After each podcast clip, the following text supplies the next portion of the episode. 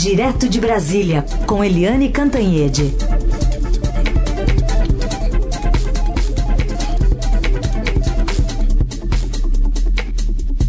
Oi, Eliane, bom dia. Bom dia, Heisen, Carolina Ouvintes. Bom dia, Eliane. Vamos falar sobre essa possível greve dos caminhoneiros. Está marcada para amanhã. Essa paralisação, se ocorrer, vai ser das seis da manhã às seis da tarde. A informação é de uma associação, né, de uma das tantas que representam os caminhoneiros. Mas os motoristas teriam sido orientados a não criarem bloqueios nas rodovias. O que a gente viu foi ontem uma manifestação, né, lá no Porto de Santos, é, de alguns caminhoneiros tudo levando em conta uma pauta que estava marcada para o Supremo para amanhã, mas foi adiada, né? Pois é, o problema, Carolina, quer dizer, o começo disso é a paralisação dos petroleiros. Os petroleiros estão parados, uh, hoje está entrando, essa greve está entrando no 18º dia. Você sabe que quando para petroleiro, você pode colocar em risco, a, enfim, a distribuição, a oferta de combustíveis no país todo. Ou seja, tem o potencial de parar o país. Né? A Petrobras garante que não, que não tem essa ameaça, mas 18º dia não é pouca coisa. É, você já tinha tido uma decisão do Supremo Tribunal Federal e do, do próprio TST, o Tribunal Superior do Trabalho, permitindo a greve, mas com a condição de que é, fossem garantidos 90% trabalhando. Isso não está sendo cumprido e ontem teve uma decisão do TST, do ministro Ive Gandra é, Ives Gandra Martins, é, considerando a greve dos petroleiros abusiva e ilegal e é, permitindo à Petrobras corte de salários, sanções disciplinares e demissão por justa causa. Então é uma questão é, complexa, porque você tem os petroleiros e agora, combinando com isso, o, a essa greve que você está falando dos caminhoneiros. Os caminhoneiros já demonstraram o poder de fogo que eles têm. Né, eles já conseguiram parar o país, é, ter impacto na inflação, ter impacto até no crescimento do país, no fornecimento de bens e serviços, enfim, foi um caos aquela greve. Então, se você junta petroleiro com caminhoneiro, você pode ter aí uma situação bastante desagradável. Agora, essa união petroleiro-caminhoneiro, ela tem uma dificuldade política, porque os petroleiros são historicamente, tradicionalmente vinculados à CUT e, portanto, ao PT. Né, eles têm uma vinculação muito direta com a CUT e o PT. Já os caminhoneiros, eles abriram uma frente de negociação desde o início do governo Bolsonaro com o Palácio do Planalto. A gente até contou aqui na época, mais de uma vez, como o GSI, o Gabinete de Segurança Institucional da, da Presidência, estava se preparando preventivamente ali é, para é, contra uma eventual greve de caminhoneiros, chamou os caminhoneiros lá, abriu contatos, etc. Então você tem a, os petroleiros com a oposição, os caminhoneiros com o governo. Mas quem são os caminhoneiros? Porque a, a Federação dos Petroleiros, ela é muito unida e tem um comando só. Já os caminhoneiros são desunidos e têm comandos difusos. Então você pode ter um comando próximo do Planalto e outro se aproximando do outro lado com os petroleiros. Ou seja, é um momento difícil e uh, o governo, eu acho que está demorando a, a, enfim, antenar a gravidade disso tudo. Aliás, como a própria imprensa. A gente não tem visto na imprensa referências, acompanhamento sobre a greve dos petroleiros. E ela pode agora ganhar um vulto, é, assim, de grandes proporções. Vamos torcer para que não, mas Vamos ver. O, a decisão final do, do TST, do plenário do TST em relação aos petroleiros, está prevista só para o dia 9 de março. Muito tempo. Então, é, é possível que haja uma antecipação nessa decisão. E saiu agora há pouco uma informação: os, os petroleiros decidiram manter a paralisação. Está mantida a greve por parte dos petroleiros. É, e vamos acompanhar para ver desdobramentos, lembrando dar essas datas aí marcadas, aí, como por exemplo a de amanhã. O Eliane, você falou em comando único, um comando unificado lá dos petroleiros. E os governadores estão bem unidos? olha, olha, ninguém está muito unido aqui no Brasil, né? Tem desunião para tudo quanto é lado. E o presidente da República de cima, né? Ele é, enraiza ali uma divisão. E os governadores, eu sinceramente, ontem eu quebrei a cabeça para lembrar é, se houve uma manifestação tão maciça de governadores contra um presidente da República, não consegui me lembrar. Pode até ter tido. E eu escrevi a coluna, é, cujo título é Evolução da Democracia é, com a carta, com essa manifestação dos governadores. O presidente Jair Bolsonaro, que é beligerante, como a gente sabe, está sempre na linha de confronto, ele já criou vários atritos com os governadores. Lá atrás, ele veio com aquela história dos governadores de Paraíba, que é uma coisa preconceituosa, e disse que o pior deles era o Flávio Dino, do PCdoB do Maranhão. É, aquilo já criou atrito com os governadores do Nordeste, que já são de oposição. Né? Depois, é, depois de dar uma daqui, outra dali, ele também criou um desconforto com todos os governadores ao fazer aquele desafio. Se vocês zerarem os impostos sobre combustíveis, a União também zera quando o Bolsonaro sabia muito bem que é inviável, praticamente impossível zerar imposto sobre gasolina, porque quebra os estados e quebra a União também, né? É, então, o próprio Paulo Guedes nunca disse que foi um mal entendido, mas os governadores ficaram de cabelo em pé, até porque o presidente ficou de bonzinho com a população, porque ele quer baixar o preço do combustível, e os governadores de malzinhos em ano eleitoral. E, por fim, o presidente cria um conselho da Amazônia, põe lá o vice-presidente Hamilton Mourão e exclui do conselho da Amazônia os governadores da Amazônia. Os nove governadores felizes é que não ficaram, tá certo? Então, esse, essa sequência de coisas acaba agora com é, olha só o desfecho disso até o momento, porque sempre haverá novos desdobramentos, é que o presidente Jair Bolsonaro simplesmente empurrou para o colo do governador Rui Costa da Bahia, que é do PT, é, aquela queima de arquivo do capitão Adriano. É, mas como assim, né? É, o presidente falou literalmente, foi a PM da Bahia que é do PT. Então ele citou governo, Bahia, PT. Né? E, enfim, e aí não pode isso, né? Até porque, se eu perguntar para vocês, onde o Adriano, o capitão Adriano fez toda a história dele? Rio de Janeiro. É, onde ele criou a milícia, no Rio de Janeiro. Onde ele foi três vezes preso, no Rio de Janeiro. Onde ele foi expulso da PM, no Rio de Janeiro. Onde ele foi líder do, de uma das maiores milícias do, é, do país, no Rio de Janeiro. Aliás, onde ele foi condecorado pelo filho do presidente Flávio Bolsonaro, no Rio de Janeiro, aliás, quando já estava preso. Então foi injusto do presidente e foi perigoso do presidente jogar queima de arquivo no colo do governador da Bahia, que ainda por cima, né, é, não por acaso é da oposição. E os governadores é, tomaram as dores, dos 27 governadores, 20 assinaram essa carta que diz que o presidente, é, olha só, que o presidente tem que ter mais cuidado porque essas coisas, esse eterno confronto, esse monte de declaração não contribui com a evolução da democracia. E eles também pediram que o presidente seja aquilo tudo que ele não é porque eles pediram que o presidente, no exercício da presidência da República, tenha, aspas, equilíbrio, aspas, sensatez, aspas, diálogo. E isso, cá para nós, não faz parte da personalidade do presidente. Pede guerra então, gente. Aliás, vou colocar aqui um ouvinte, o Vanderlei de Ubatuba, que tem uma questão que envolve esse assunto. Eliane. Eliane, Carol, Heisen, bom dia. É Vanderlei de Ubatuba.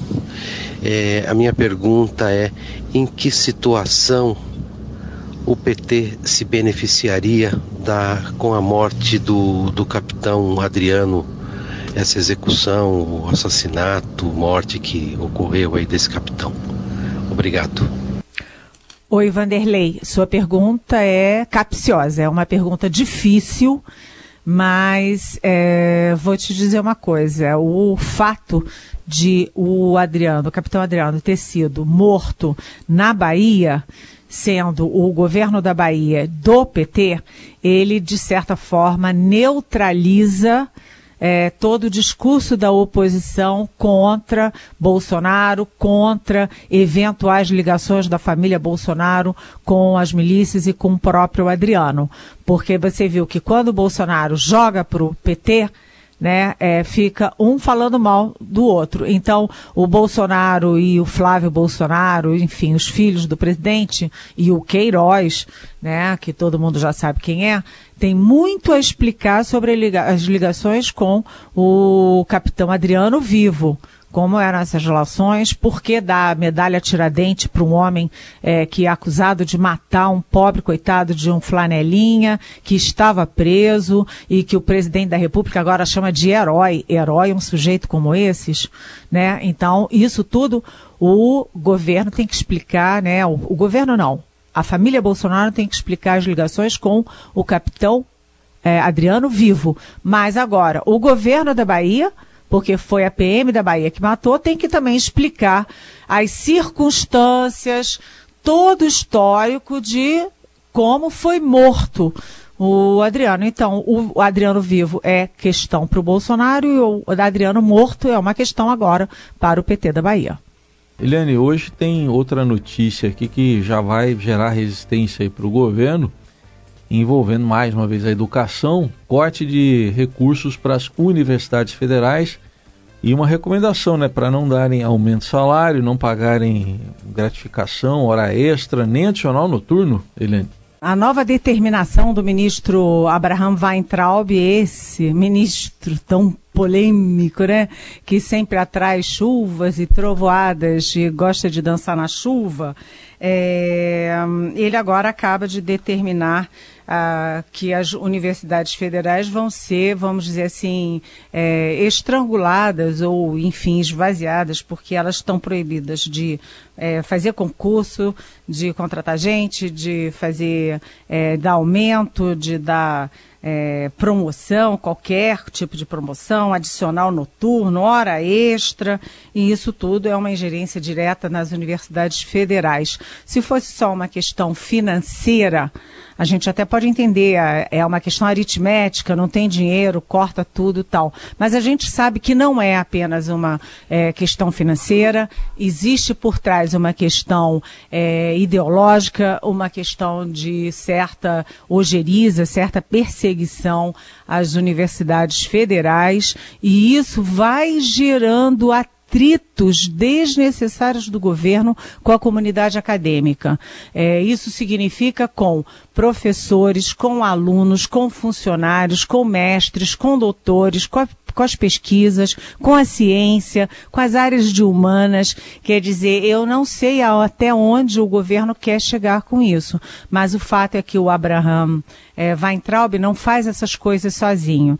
Né? Ele, essa semana mesmo, teve um evento é, com o Eduardo Bolsonaro em São Paulo. Eduardo Bolsonaro, que é deputado federal, que foi cotado para ser embaixador em Washington, não creiam vocês, que é filho do presidente da República, e os dois são amigões, amigões. Todo mundo escreve, todo mundo diz que a ala ideológica do governo está em baixa, né, e que os militares estão em alta mas o Weintraub é um legítimo representante não apenas da ala ideológica, mas também da ala ligada aos filhos do presidente da República. E ele está abrindo essa guerra direta com as universidades federais.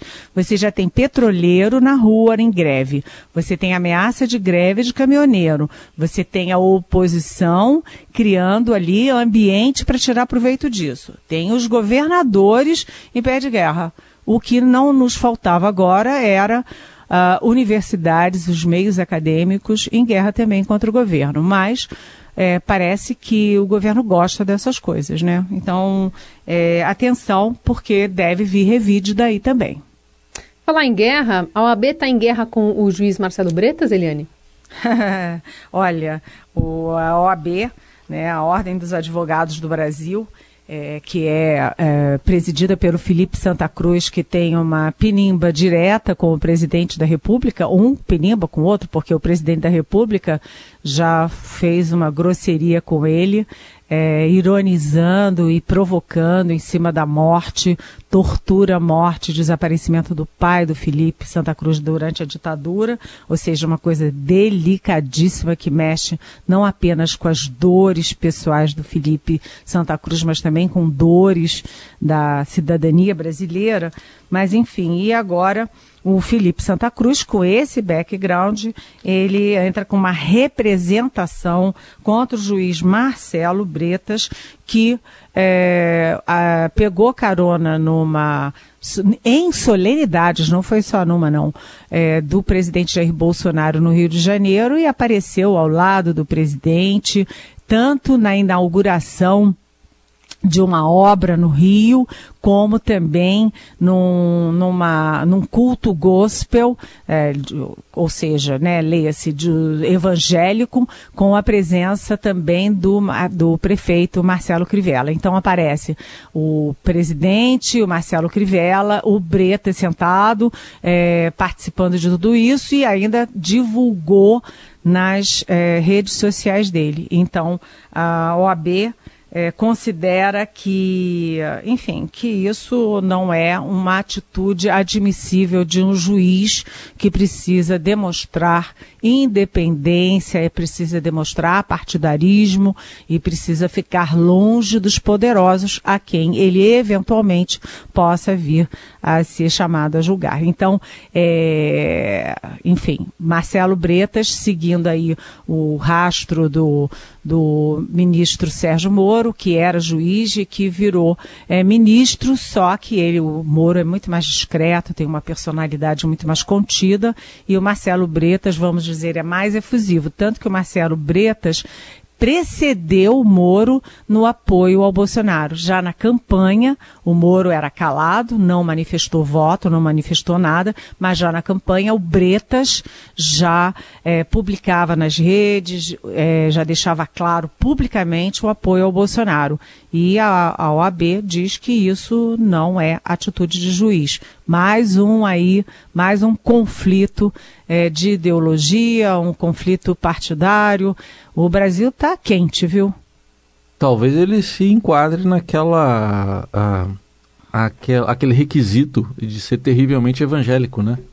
É, é uma. Talvez ele esteja se colocando, hum. né, se insinuando como candidato. Mas eu acho que os candidatos evangélicos já pululam muito, é. já tem pelo menos dois em Brasília. O Moro não desistiu é, dessa pretensão. Quer dizer, eu acho que o Marcelo Bretas está se colocando não para esta nova vaga, mas para futuras vagas terrivelmente evangélicas do Supremo.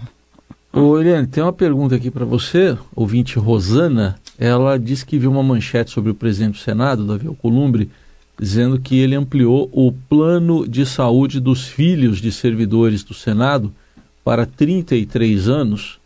É, lembrando que na legislação do imposto de renda é até 24 se o filho estiver cursando universidade. É, você acha justa essa decisão? Está perguntando aqui a Rosana. Oi, Rosana. Eu poderia dar uma resposta curta, única, é, que é o seguinte: não, né? Mas vou me alongar um pouquinho. Não, não acho não, Rosana, eu não acho nada justo, acho injusto é, quando você sai de um emprego, você é demitido ou você pede demissão, enfim, você sai do seu emprego na iniciativa privada, às vezes o patrão te dá uma colher de chá um mês, dois meses, três meses, tem até algumas empresas que te dão seis meses de, é, de colher de chá de, de plano de saúde, porque o plano de saúde individual está cada vez mais raro, mais difícil e mais caro. Então, todo mundo se pendura nos planos de saúde coletivos das suas empresas.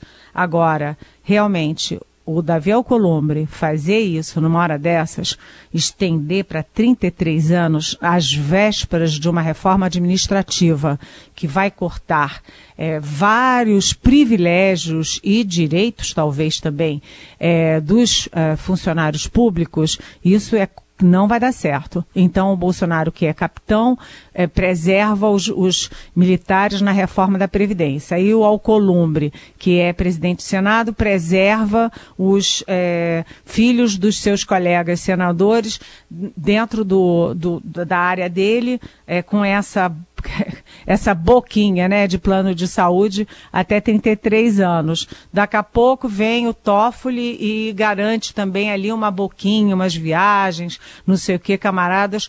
E aí, quem é que vai pagar o pato? É sempre a base da pirâmide e os poderosos vão continuar se dando muito bem, não com direito adquirido, mas privilégios adquiridos, eternizados e até criados, como a gente está vendo agora pelo Davi Alcolumbre.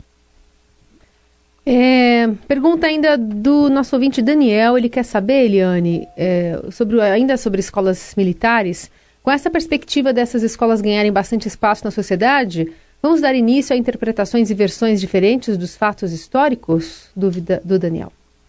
Oi, Daniel. É, pois é, isso está preocupando muito, sabe, Daniel? Porque você tem, de um lado, é, escolas muito inseguras né? Qualquer aluno, qualquer funcionário, qualquer professor entra com um revólver, entra com uma faca, um canivete, uma tesoura, né? Você de vez em quando tem é, agressões graves contra um professor, contra alunos. Então, uma coisa é a questão da segurança das escolas, é, a segurança externa para impedir esse tipo de coisa. Outra coisa é você militarizar a educação, militarizar o ensino eu acho preocupante porque as escolas militares, elas são muito hierarquizadas. E, por exemplo, os professores, é, demoraram muito tempo para convencer as suas aluninhas que têm o cabelo é, enroladinho para assumirem seus cabelos, assumirem a sua pele, assumirem orgulhosamente as suas cores, a sua, a sua, é, a sua alma. Né? E agora as escolas militares, por exemplo, vai, vão exigir que todos os alunos usem o mesmo corte de cabelo, bem curtinho, bem raspadinho, que as meninas usem coque, aquele cabelo bem esticadinho, bem todo mundo igualzinha, é, e vão exigir várias coisas que vão massificando pessoas quando a gente sabe que pessoas são diferentes. Né? Você vai ter 30 alunos numa sala, um é mais rápido, um é mais lento, um gosta de ler, o outro gosta mais de matemática, um tem família muito religiosa, o outro tem família ateia, um é branquinho, lourinho, de olho azul, não pode nem pegar sol direito, o outro é negro, de cabelo enroladinho. Essas nuances do cidadão, elas têm que ser respeitadas, porque isso é que cria uma cidadania ativa, uma cidadania orgulhosa de si mesma. Né? Eu tenho medo de que você massificando o ensino, você massifique também pessoas. E aí entra a questão do ensino. Você viu, né, é, Rosana, que eles. É, Rosana não, Daniel, não foi? Foi Daniel. Isso, Daniel. Você viu, Daniel, que. Hum, que agora eles estão queimando os livros didáticos. O Bolsonaro diz que esses livros didáticos têm é, um montão de letra, né? um monte de amontoado de letra, muita letra, muita palavra. Eles querem fazer os livros das cabeças deles, quando os livros têm que ser decididos por conselhos que tenham diversidade de opinião, de visão de mundo, de visão é, partidária ideológica. É, não sei, eu acho que você fez um alerta, Daniel. Aqui as respostas que a Eliane é, explicou, né, contextualizou, analisou, a partir então das dúvidas dos nossos ouvintes. Se você quiser mandar para cá também, o nosso WhatsApp é o 994811777, nas redes sociais a hashtag é Pergunte para Eliane. Ficamos por aqui, Eliane. Amanhã tem mais. Amanhã tem mais. Beijão.